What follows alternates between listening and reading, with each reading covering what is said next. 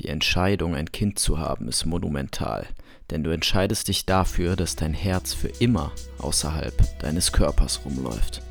Elizabeth Stone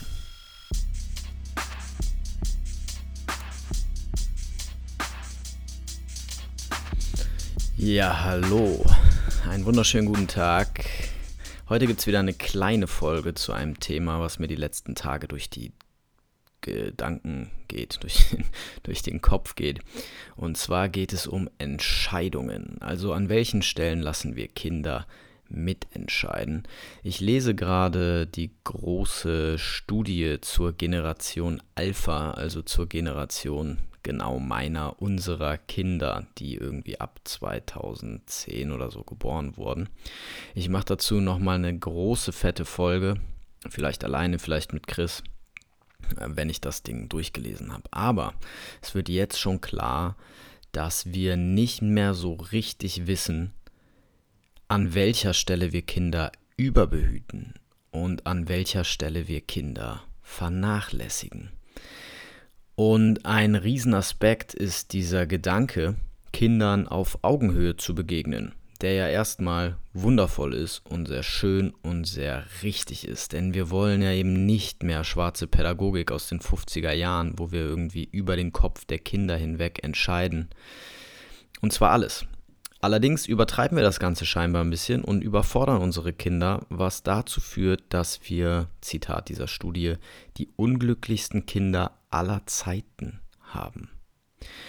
Was genau das heißt, wie gesagt, dann zu einem späteren Zeitpunkt. Aber ich habe mir eben viele Gedanken gemacht über die Frage, bei welchen Entscheidungen können wir eigentlich unsere Kinder mitentscheiden lassen oder sollten wir Kinder mitentscheiden lassen und bei welchen Entscheidungen nicht. Und ich habe das Ganze abgeglichen, ich habe das einfach mal an meinem Alltag überprüft, sowohl in der Kita, wie ich das mache, wie meine Kollegen und Kolleginnen das machen, aber auch hier zu Hause und ich habe mir natürlich auch wie immer ganz viele Eltern angeschaut, bei denen ich finde, dass die ihren Job richtig gut machen und wo man auch merkt, dass die Kinder zufrieden sind, selbstbewusst etc.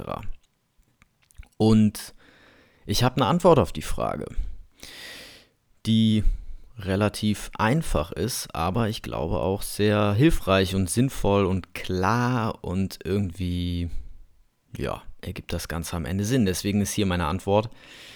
Kinder sollten bei Entscheidungen einbezogen werden, beziehungsweise diese vielleicht sogar selbst treffen, wenn sie erstens die Folgen dieser Entscheidung abschätzen können und zweitens Verantwortung dafür übernehmen können.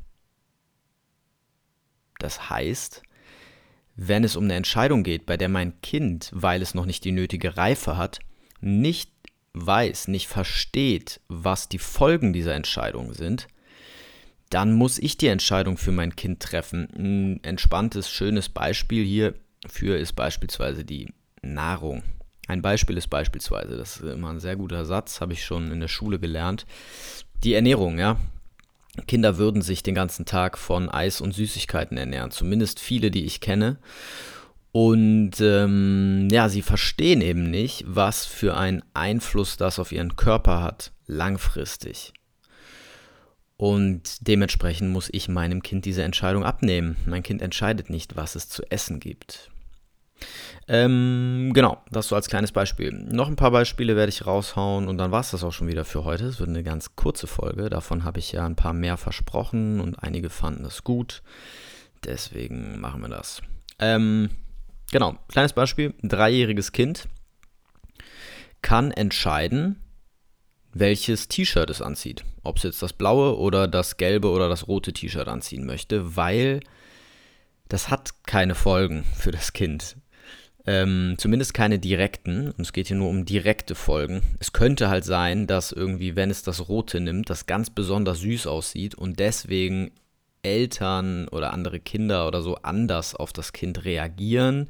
Aber das können wir Erwachsenen nicht mal abschätzen. Ja? Das sind alles Mutmaßungen und wir wissen auch nicht, ob das gut oder schlecht ist, wenn die das Kind jetzt total süß finden. Ja? Das hat Vor- und Nachteile. Also so spitz, finde ich, wollen wir jetzt nicht sein.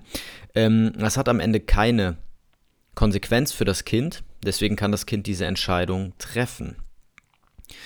Ähm, das Kind darf aber im Alter von drei Jahren, kann es nicht entscheiden, ob es Sandalen oder Winterstiefel anzieht. Im Sommer werden Sandalen angezogen, im Winter werden Winterstiefel angezogen.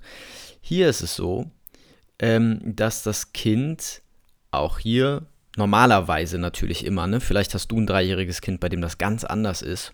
In dem Fall denk das einfach dann für dein Kind mit. Ich denke, das ist klar. Ich spreche von normal entwickelten Durchschnittskindern. Ähm, Ausnahmen gibt es immer. Ähm, und natürlich geht es darum, dass du dir dein Kind anschaust und danach handelst. Aber so ein normal entwickeltes dreijähriges Kind sagt morgens, dass es die Sandalen anziehen will, weil das einfach leichter ist, die anzuziehen. Zum Beispiel. Und wenn das Winter ist, dann kriegt das Kind keine Sandalen an und das Kind kann nicht abschätzen, was passiert, kann nicht abschätzen, dass es dann krank ist, krank wird oder werden kann, sich erkälten kann. Und wenn es das doch abschätzen kann, dann wird es am Ende nicht die Verantwortung für dieses Handeln übernehmen. Das Kind wird dann nicht sagen, hey, meine Schuld, dass ich krank bin, deswegen äh, kuriere ich mich jetzt aus und koche mir eine Suppe und ähm, bin einfach in meinem Zimmerchen, bis ich wieder gesund bin, sondern du übernimmst am Ende die Verantwortung dafür. Das heißt, diese Entscheidung musst du deinem Kind selbstverständlich abnehmen. Ein siebenjähriges Kind kann nicht entscheiden, ob es morgens in die Schule geht denn du trägst die Verantwortung für diese Entscheidung aufgrund der Schulpflicht. Ähm, das Kind muss in die Schule gehen, das ist ein Gesetz. Wenn es nicht geht, bekommst du im Zweifel Ärger, ähm, dass das Kind eventuell den Anschluss verliert, Probleme in der Schule kriegt und so. Das ist aus meiner Sicht die Verantwortung des Kindes, aber dazu gleich. Das ist nämlich ein ganz spannender Punkt. Aber das Kind kann ähm, diese Entscheidung, die Folgen dieser Entscheidung auch nicht richtig abwägen, weil das Kind mit sieben Jahren noch nicht versteht, wie Schule genau funktioniert, was man dafür tun muss, ähm, um am Ball zu bleiben, was es heißt, wenn man nicht am Ball bleibt, etc. Und jetzt wird es kontrovers. Ein siebenjähriges Kind kann entscheiden, ob es seine Hausaufgaben macht oder nicht. Und ja, hier werden jetzt einige sagen, what the fuck, wovon redest du? Mein Kind macht seine Hausaufgaben, auch wenn es da keinen Bock drauf hat. Ähm, hier bin ich, das habe ich schon mal irgendwann gesagt, bei Alfred Adler, bei der sogenannten Aufgabentrennung. Und deswegen nehme ich dieses Beispiel auch. Ähm, weil hier ist ziemlich klar, das Kind mit sieben Jahren, erste, zweite Klasse, also Ende erste, zweite Klasse, sage ich jetzt mal. Ja, das Kind hat schon ein bisschen Schulerfahrung und weiß, wie es in der Schule läuft und kennt die Lehrerin und so. Ähm, wenn das Kind seine Hausaufgaben nicht macht, weiß es zu diesem Zeitpunkt, was passieren wird, weil es sicherlich schon öfter mal passiert ist, dass ein Kind Hausaufgaben nicht gemacht hat. Ähm, und diese Konsequenz trifft außerdem nur das Kind das bekommt Ärger von der Lehrerin. Und ähm, im Zweifel verliert das Kind den Anschluss und bekommt Probleme in der Schule. Und diese Probleme trägt das Kind. Und im schlimmsten Fall wird das Kind nicht versetzt. Und man kann einem Kind in diesem Alter erklären, was das bedeutet, dass es dann eine Klasse wiederholen muss, dass die ganzen Mitschüler dann eine Klasse weitergehen, dass man dann in eine neue Klasse kommt.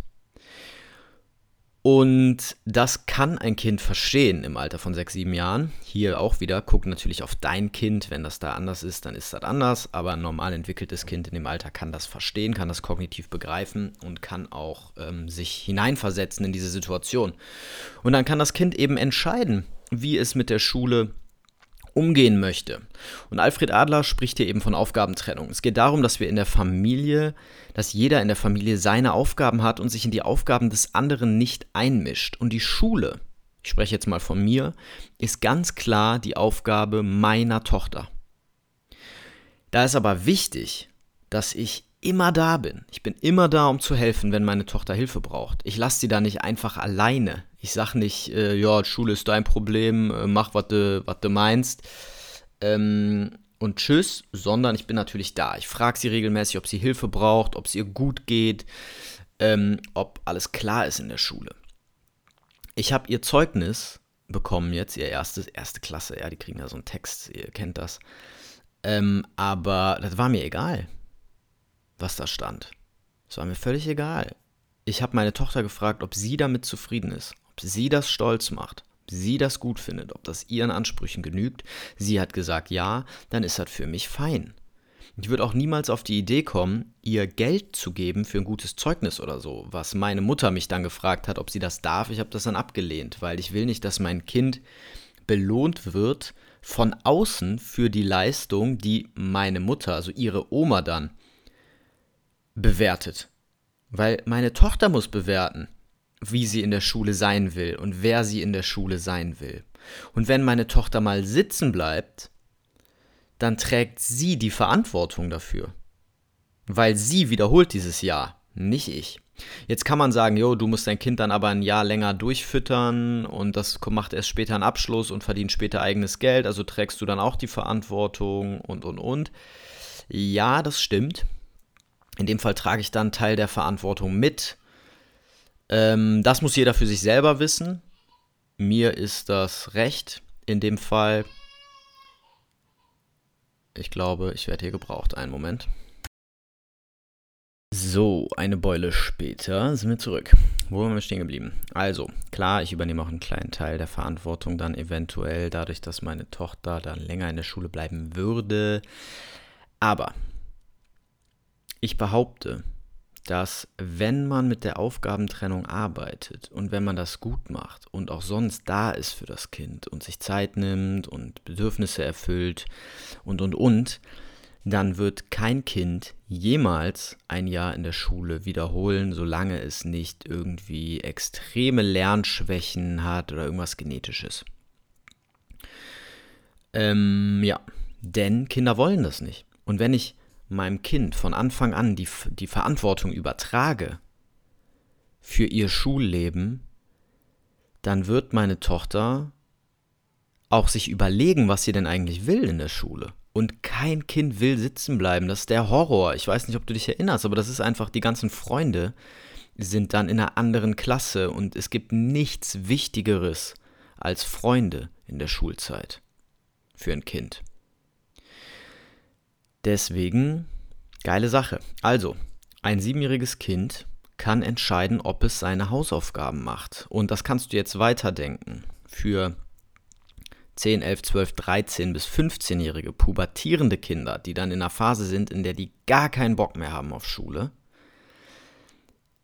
Ich werde mit meinen Töchtern und mit allen Kindern, die noch so kommen, und ähm, empfehle das auch immer, dass man an einen Punkt kommt, wo Kinder wirklich hier sich am Anfang des Jahres überlegen, was sind denn meine Ziele, was sind meine Wünsche für die Schule und was will ich hier erreichen, was ist mein Anspruch.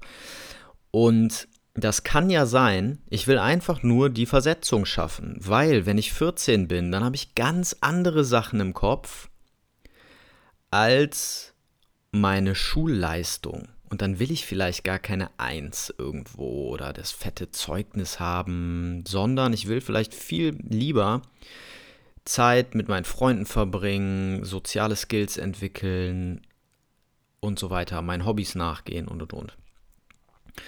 Ähm, deswegen ist das ein legitimes Ziel. Weil wer bin ich denn zu bewerten, dass mein Kind unbedingt einen Schnitt von 2,5 braucht in der achten Klasse? Bedeutet aber, wie gesagt, ich stehe beratend zur Seite. Also ich suche das Gespräch, ich sage, was ist denn dein Ziel? Warum ist das dein Ziel? Bist du sicher? Ist es nicht leichter, wenn? Solltest du das nicht lieber so machen? Ist es nicht cleverer, wenn du das so machst? Und dann wird das Ziel, was dann steht, natürlich auch immer überprüft im Laufe des Schuljahres. Das heißt, es macht Sinn, dann hinzugehen zwischendurch und zu sagen, hey, wie sieht es denn aus mit deinem Ziel? Bist du dran? Macht es dir Spaß? Hast du Bock? Brauchst du irgendwo Hilfe? Und wie gesagt, da ist ganz wichtig, dass man immer hilfsbereit zur Seite steht, dass das Kind dann auch kommt und sich Hilfe holt, wenn es die braucht. So entsteht ein Vertrauensverhältnis und so weiter. Ich habe bisher sehr gute Erfahrungen damit gemacht, Sag mir gerne, was du davon hältst. Ich kann mir vorstellen, dass der eine oder die andere das komplett anders sieht. bin ich offen für. Also gerne her mit euren Meinungen. Ein weiteres sehr spannendes Thema, was mir oft begegnet, ist in der Kita-Zeit. Kann mein Kind entscheiden, ob es in den Kindergarten geht oder nicht? Ähm, hier gibt es beide Fälle. Hier gibt es die Eltern, die ihr Kind leicht erkältet trotzdem in die Einrichtung geben. Auch dazu in der Generation Alpha-Studie mehr, ähm, was dann eher schon an Vernachlässigung grenzt, je nachdem. Ähm, es gibt aber auch die Eltern, wo die Kinder entscheiden, mehr oder weniger, ob sie in den Kindergarten gehen oder auch wie lange. Ähm, wo das Kind sagt, hey, ich will heute nicht in den Kindergarten. Oder es sagt, ich will, dass du mich heute vor dem Mittagessen oder direkt nach dem Mittagessen abholst. Oder, oder, oder. Und ich erlebe das jeden Tag.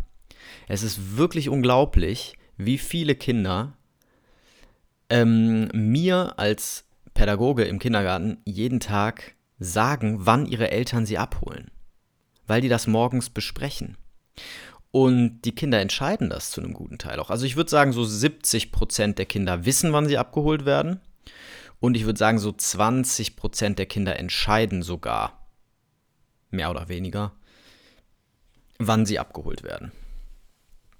Allerdings ist das ein Fehler, denn ein Kind kann die Folgen dieser Entscheidung nicht begreifen. Da ist zum einen der Punkt, dass Eltern arbeiten müssen. Das verstehen Kinder nicht, was das bedeutet. Ja, wie wichtig das ist. Für die Psyche von Eltern, aber auch für den Lebensstandard, für die Zukunftssicherung und, und, und, und, und. Äh, verstehen Kinder nicht. Das heißt, ich als Vater muss an der Stelle die Entscheidung treffen, dass mein Kind in den Kindergarten geht. Und wenn Eltern ein Problem haben mit der Übergabe, mit der Eingewöhnung oder mit dem Abgeben des Kindes, weil das Kind weint oder ähnliches. Auch dazu werde ich übrigens eine Folge machen zur Eingewöhnung, wenn ich im August die Eingewöhnung mit meiner Tochter mache in der Kita. Da werde ich dazu nochmal ein Thema machen zum Berliner Modell und so. Ähm,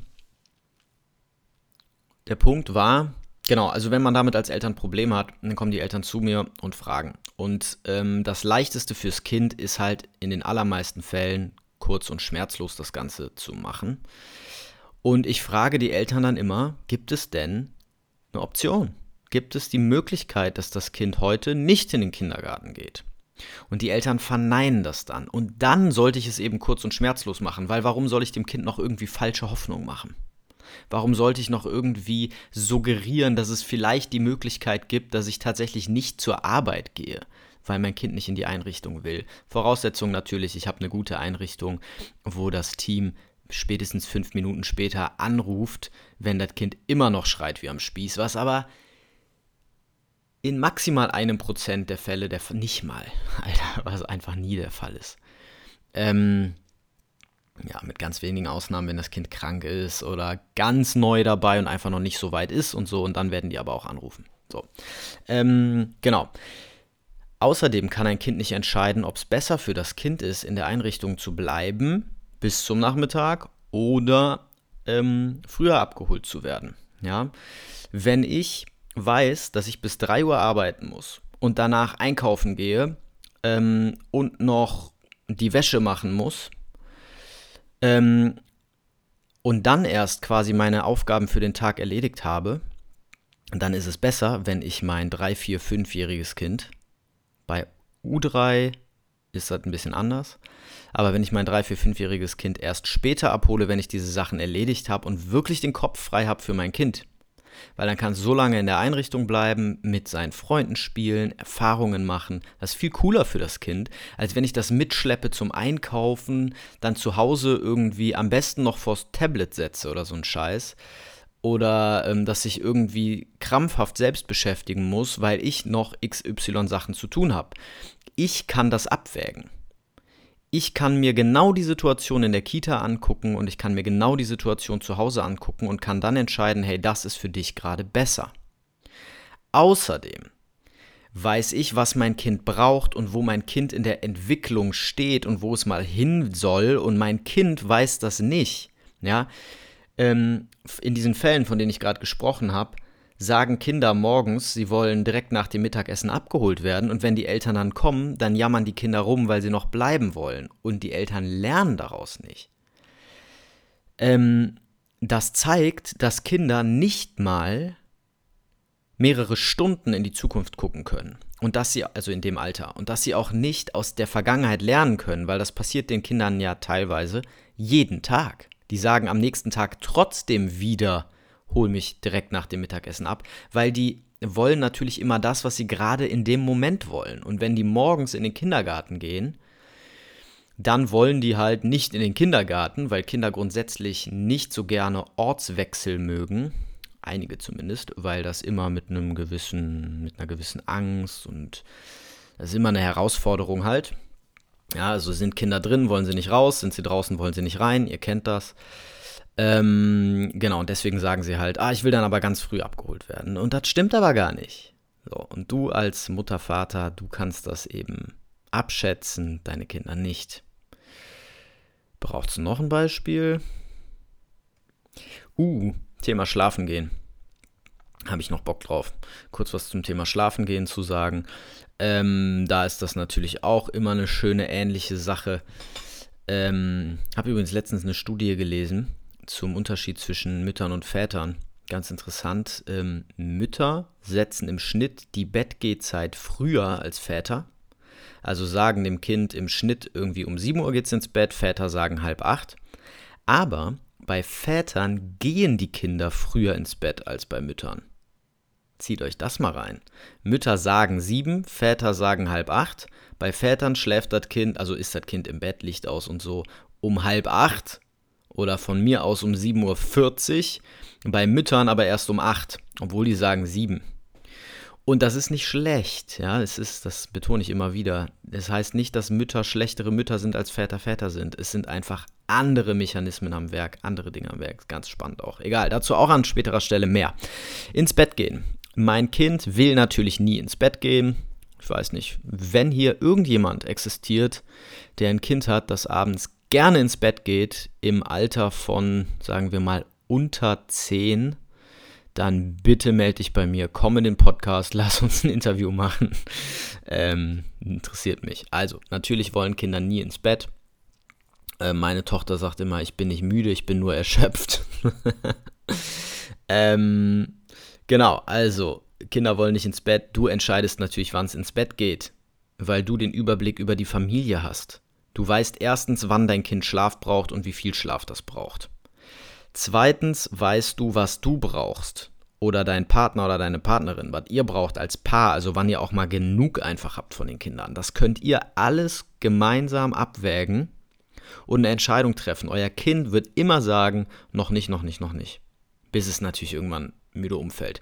Und dann gibt es ja Eltern, die finden das super toll und erzählen dann, dass ihre Kinder ähm, irgendwie von selbst einschlafen, weil die bis 10, 11 Uhr wach waren und am nächsten Tag ist das mal anders und so. Hier kann ich nur empfehlen, mal die Folge zur, zum Grundbedürfnis nach Grenzen und Strukturen zu hören. Kinder brauchen Struktur und eine feste Schlafgehzeit. Und an der Stelle auch noch einmal der Punkt Empathie. Hatte ich letztens einen Disput auf Instagram drüber, weil ich einen Post darüber gemacht habe, wo jemand meinte, Empathie wird von empathischen Eltern vorgelebt und das stimmt eben nur teilweise. Die Anlagen für Empathie haben wir alle, dank unserer Spiegelneuronen. Wir sehen Menschen und spiegeln deren Verhalten und fühlen dann auch, was die fühlen. Und genau das ist Empathie. Und die entwickelt sich so im Alter von drei bis sechs.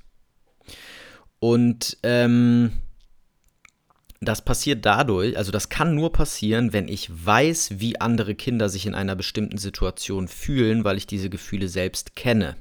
Und dafür ist es enorm wichtig, dass ich auch die Erfahrung mache, etwas nicht zu bekommen, was ich will. Beispielsweise, wenn ich jeden Tag abends ins Bett muss, obwohl ich das nicht will, dann lerne ich irgendwann, mich dem hinzugeben und ähm, damit umzugehen. Und dann kann ich ein Kind, was etwas nicht bekommt, was es will, verstehen, weil ich selbst diese Erfahrung gemacht habe und ich kann vielleicht sogar helfen als Kind. Und so entwickelt sich Empathie. Und wenn man nur empathisch ist als Eltern, das heißt, wenn man immer spürt, was das Kind gerade spürt und dem Kind aber immer gibt, was es will und nicht, was es braucht, also Kind will ein Eis, ich sage nein, kriegst du nicht, Kind ist traurig, ich werde auch traurig, gebe dem Kind das Eis dann doch, dann lernt das Kind diesen ähm, diesen Verzicht nicht und kann sich deswegen auch nicht in andere Kinder reinversetzen in dieser Situation, weil es das einfach nicht versteht. Deswegen werden Kinder dann nicht empathisch, sondern egozentrisch. Hier ist meine Erfahrung, wenn du deinem Kind keine Wahl lässt, um wie viel Uhr es ins Bett geht und das nicht diskutierst, dann wird das Kind sich da irgendwann rein entspannen und sich einfach hingeben und es gibt immer so ein kleines bisschen an, ja, ich mache jetzt mal extra langsam oder diskutiere noch ein bisschen. Kinder probieren immer, auch immer wieder neu Grenzen zu testen und zu gucken, ob es vielleicht doch eine Option gibt, da rumzukommen. Aber das wird massiv minimiert.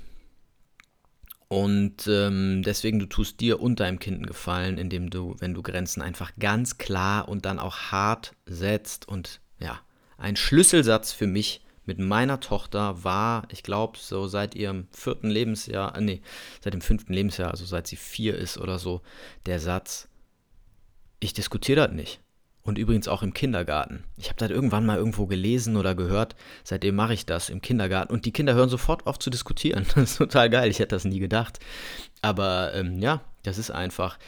Hey, Philipp, können wir äh, da hinten in die Büsche gehen, wenn wir im Wald sind? Ja, und das ist außerhalb des Gebietes, was ich sehen kann. Dann sage ich, nein, könnt ihr nicht. Und dann sage, oder ich sage dann, nein, könnt ihr nicht, ich sehe euch da nicht. Und dann sagen die, aber wir passen voll gut auf. Dann sage ich, ich diskutiere das nicht. Und sofort ist Ende.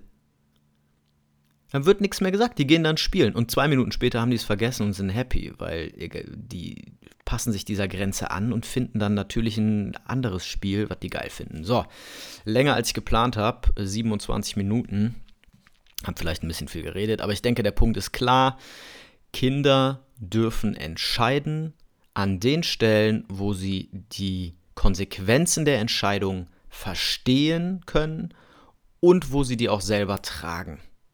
Sagt mir, was ihr davon haltet, sagt mir, wie du das findest, ob das für dich resoniert, ob du es geil findest. Ich bin immer froh über Feedback, weil ja, ich mache das hier jetzt noch nicht so lange und ja, mich interessiert, was überhaupt so bei euch ankommt. Also, dann alles Gute für euch, für dich und deine Familie. Bis zum nächsten Mal im Club der Väter. Alles Gute. Ciao.